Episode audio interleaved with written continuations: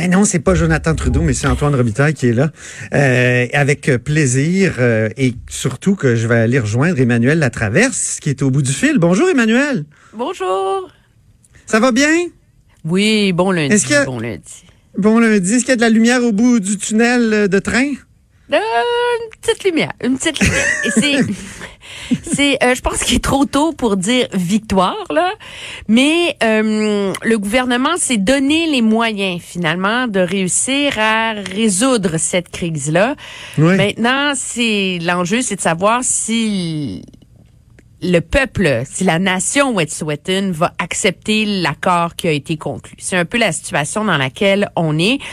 Ce qu'il faut comprendre, c'est que au cœur vu de notre point de vue, le cœur du litige, c'est le fameux euh, gazoduc Coastal East Link qui se rend de Prince Albert jusqu'à Kitimak et donc qui traverse les terres euh, des Wet'suwet'en.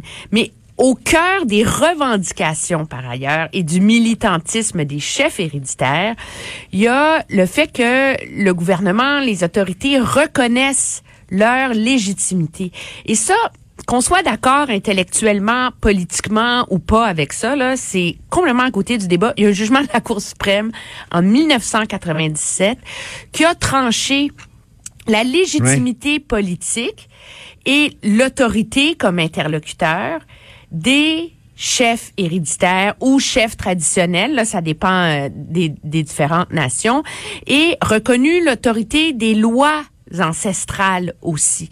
Ce qui est arrivé, c'est que dans ce litige-là, en 97, la, la Cour suprême a affirmé ces principes-là, mais pour plein d'enjeux légaux que je vous ai, que je vous épargne, a pas tranché le fond du débat chez le la nation Wet'suwet'en. Donc, il était supposé C'est pourquoi il y a un conflit de légitimité qui perdure ben, il y a un conflit de légitimité, il y a un conflit de gouvernance surtout, parce que le concept, on le sait, c'est que les conseils de bande n'ont juridiction que sur les limites de leurs réserves. Ça. Et que dans le droit autochtone, les chefs traditionnels ou héréditaires ont légitimité sur l'ensemble des terres ancestrales. Et les négociations ont jamais abouti pour résoudre, pour réconcilier ces réalités-là.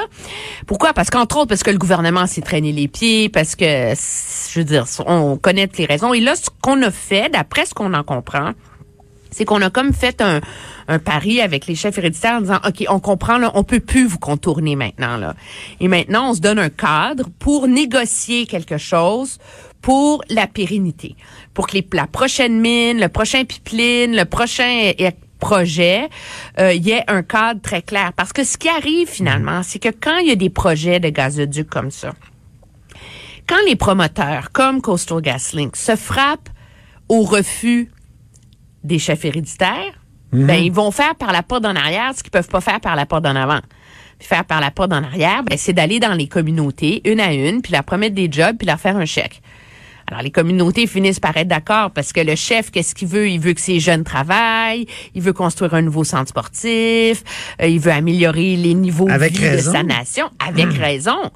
Mais ben les chefs héréditaires, eux, ils sont supposés être les gardiens de la terre. Alors, si, c'est quelque chose qu'il faut résoudre. On croit à donner un cadre pour arriver eh, à ça. Oui. Moi, j'ai interviewé euh, Conrad Sioui, le chef de la nation Huron-Wendat, la semaine passée. Il rentrait de l'Assemblée des Premières Nations à Gatineau. Puis il m'a dit, on est à un tournant, là, il va falloir qu'on règle ce conflit de légitimité-là, qu'on trouve une manière. Donc, euh, c'est chez les Autochtones aussi qu'on trouve ça difficile. Hein? C'est pas uniquement euh, chez les compagnies puis au gouvernement. Je Très clairement. Et la il y a, de l'impatience. Puis, tu sais, Conrad Sioui disait, l'important, c'est le peuple. Là. Mais il semble bien que le peuple, chez les Wet'suwet'en, sont plus du côté des ben, élus. C'est pas, si clair? que ça non plus, tu sais. Je veux dire, objectivement, je pense que nous, vu d'ici, on n'est pas capable de trancher ce débat-là, savoir si le peuple est vraiment pour ou contre. Il y a des articles qui ont été écrits sous tous les angles, sous tous les, les, sujets. Je pense que c'est à eux de régler ça, mais c'est vrai que c'est un problème qu'on voit un peu partout euh, ailleurs. Je vais donner un exemple. Il y a quelques semaines, je rencontrais le chef de la nation Atikamek. Constant ouais. Lui, c'est moins compliqué parce qu'au moins lui, il était, lui, il est élu au suffrage universel, OK? Et donc, lui, il est le chef de la nation, mais sur sa nation, il y a trois communautés. Alors, qui décide? C'est les conseils de bande ou c'est la nation? Et donc ça, c'est et c'est le même problème qu'il y a chez les Mohawks, c'est les mêmes problèmes qu'il y a partout. Les autochtones, les Premières Nations, eux veulent défendre leurs leurs modes ancestraux, leurs racines, etc. Alors il faut trouver une façon de régler ça. Mm. Le problème, c'est que tu peux pas avoir une seule, tu sais, un one size fits all, tu sais, un- une taille unique pour les 80 Premières Nations au pays. Là, faut trouver une façon de d'arriver à une formule qui convient aux traditions, aux revendications et à la réalité de chacune de ces nations-là. Puis c'est ça que le gouvernement Trudeau a pas voulu faire depuis qu'il est au pouvoir parce que c'était trop compliqué. Et là, il commence à le faire, justement, dans Ben là, il y négos, aura pas le choix. Je pense que là, euh, je pense que la, la leçon a été comprise que à repousser ce problème-là, qui est très épineux et très difficile à régler parce que ça veut dire de rouvrir la loi sur les Indiens. Il y a des conseils de bande dans certaines communautés qui veulent garder tous les pouvoirs qu'ils ont. Hein, faut pas oublier ça non plus. Euh, et donc, euh, mais en même temps, moi, je me suis fait une réflexion en fin de semaine. Oui, vas-y. Je me suis dit, mon Dieu, deux ministres, quatre jours, embarrés dans un hôtel, puis ont dénoué un nœud, là. L'enjeu n'est pas réglé, mais tu sais, tu dis, quatre jours, ils se sont barrés dans un hôtel, Ça, ma- ça marche pas tout le temps, hein? On se souvient puis ils ont trouvé une feuille de route.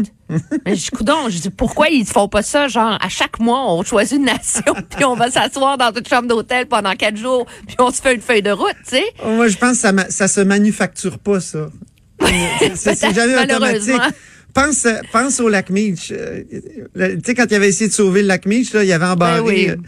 Mulroney avait embarré tout le monde, tous les premiers ministres dans, dans une chambre, puis euh, Ça a pas marché. Ça, ça a pas marché. Mais En tout cas, mais c'est faisable. Moi, je pense que c'est ça. Puis maintenant, ben, ce qui arrive, c'est que les Mohawks, eux, se disent, ben, donnez-nous le temps là, de, ouais.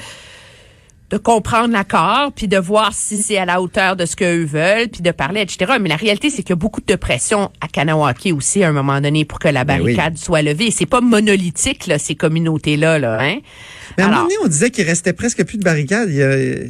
C'est ça, il reste euh, Kanawaki, il reste... euh, Le, les Stigouches, C'est ça? euh, Ok. et c'est les deux seuls vrais qui restent, là. Bon. Sinon, il y a des manifestations à Je- droite, à gauche, un peu partout, mais tu sais, des, des barricades qui bloquent des trains puis qui forment un gros problème, C'est ça. là, c'est Bon. les deux seuls qui restent.